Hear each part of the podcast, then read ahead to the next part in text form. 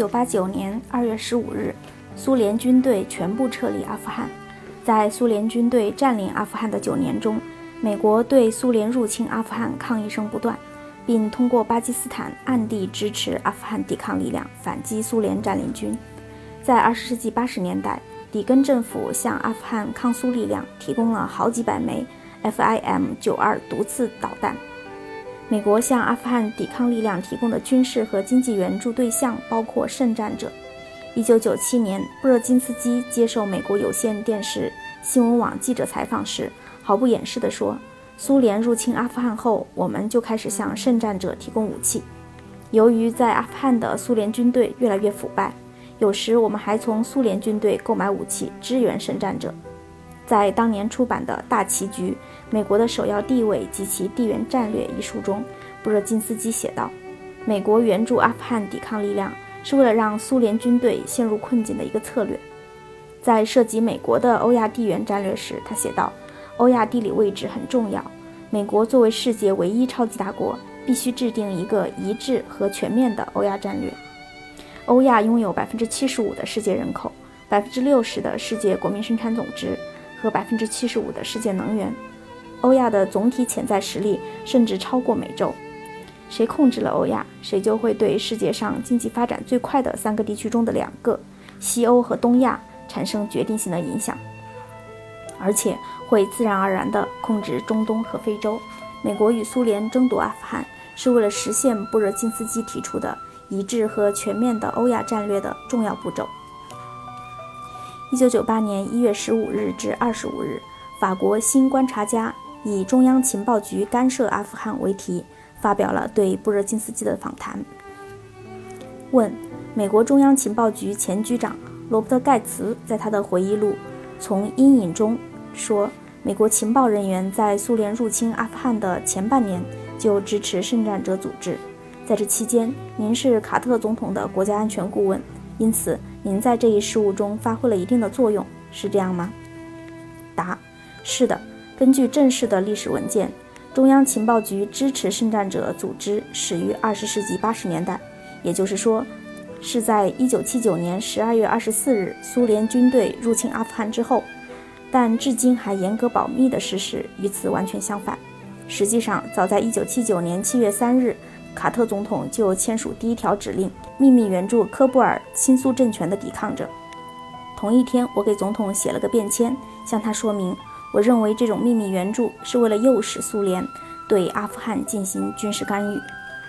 问：苏联说他们入侵阿富汗是为了反对美国在阿富汗的秘密干预行为，因此苏联认为他们入侵阿富汗是正当的。但人们并不相信苏联。今天您有什么遗憾吗？答。有什么可遗憾的？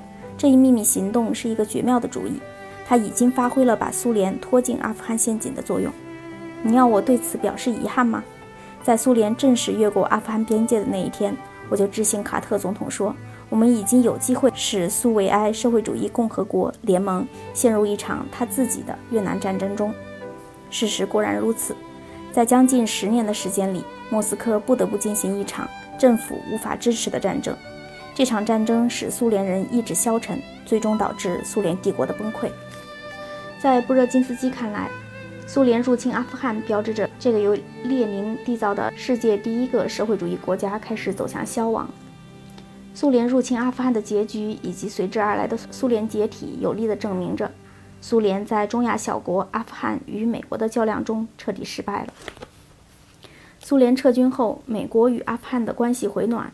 但阿富汗内战进入新阶段，国内两大武装派别塔利班和北方联盟之间的内战再起。一九九一年十二月，苏联解体，北方联盟失去支持。一九九六年九月二十七日，塔利班武装攻克首都喀布尔，夺取了政权，改国名为阿富汗伊斯兰酋长国。二零零一年十月七日，小布什政府发动阿富汗战争，推翻了这个阿富汗塔利班新政权。阿富汗伊斯兰酋长国仅存四年就寿终正寝。第二节，美国垂涎土库曼斯坦天然气。一、新科威特。土库曼斯坦是位于中亚西南部的内陆国家，领土面积略大于美国的加利福尼亚，仅次于哈萨克斯坦，是中亚第二大国。东南与阿富汗接壤，西南与伊朗为邻，东北与乌兹别克斯坦相邻，西北与哈萨克斯坦有共同边界，西部连接里海。大部分国土面积被卡拉库姆沙漠覆盖。首都阿什哈巴德是波斯语意为“爱情的城市”，是古丝绸之路的必经之地。历史上，这个国家曾遭受波斯、阿拉伯、沙俄、蒙古、土耳其等帝国的入侵和统治。公元前四世纪，亚历山大大帝为征服南亚，曾占领土库曼斯坦。从十七世纪到十九世纪，欧洲和整个西方世界从地图上找不到这个沙漠国家。波斯和阿富汗是当时争夺土库曼斯坦的两股敌对势力。之后就是大英帝国和沙俄在阿富汗的大博弈。一八九四年，沙俄吞并了土库曼斯坦。一九一七年，列宁领导的十月革命成功。一九一七年底，土库曼斯坦主要领土并入土耳其斯坦苏维埃社会主义共和国，属俄罗斯联邦。一九二四年十月，成立土库曼苏维埃社会主义共和国，成为当时六个苏联加盟共和国之一。一九九一年十月二十七日，在苏联真实解体前约两个月，宣布独立。成立土库曼斯坦共和国，同年十二月二十一日加入独立国家联合体。一九九五年十二月十二日，联合国承认土库曼斯坦为永久中立国。二零零五年八月二十六日退出独立国家联合体。苏联解体后，以美国石油巨头为首的西方石油界盛传，油气资源丰富的土库曼斯坦是新科威特。天然气是土库曼斯坦的支柱产业。占国民生产总值的百分之六十。美国认为这个国家的天然气储量仅次于俄罗斯、美国和加拿大，位居世界第四。二零零八年十月十六日出版的《美国华尔街日报》以“土库曼斯坦油气田是世界最大的气田之一”为题发表文章说，经过英国石油咨询公司加夫尼·克莱恩公司对土库曼斯坦东南部与阿富汗接壤的一个大气田。道拉塔巴德天然气田进行长期调查，结果证实，该气田是世界第五大气田，它的天然气储量在四万亿到十四万亿立方米，其最高估计储量等于欧洲联盟天然气消费量的三倍，年产量可达七百亿立方米，相当于土库曼斯坦当前的天然气年产量。文章说，这个结果首次证明。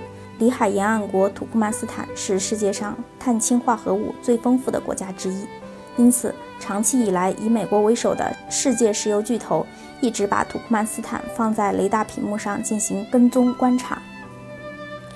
土库曼斯坦的石油资源也比较丰富，大油田基本上集中在西部的里海沿岸地带。石油开采始于1909年，距里海沿岸不远的内陆有世界上最古老的油田。一九七四年，产量达一千五百七十多万吨，创历史高峰。但因设备老化，一九九一年石油产量下降至五百四十万吨。苏联时期进行的地质勘探证实，开采土库曼斯坦近海石油资源前景看好。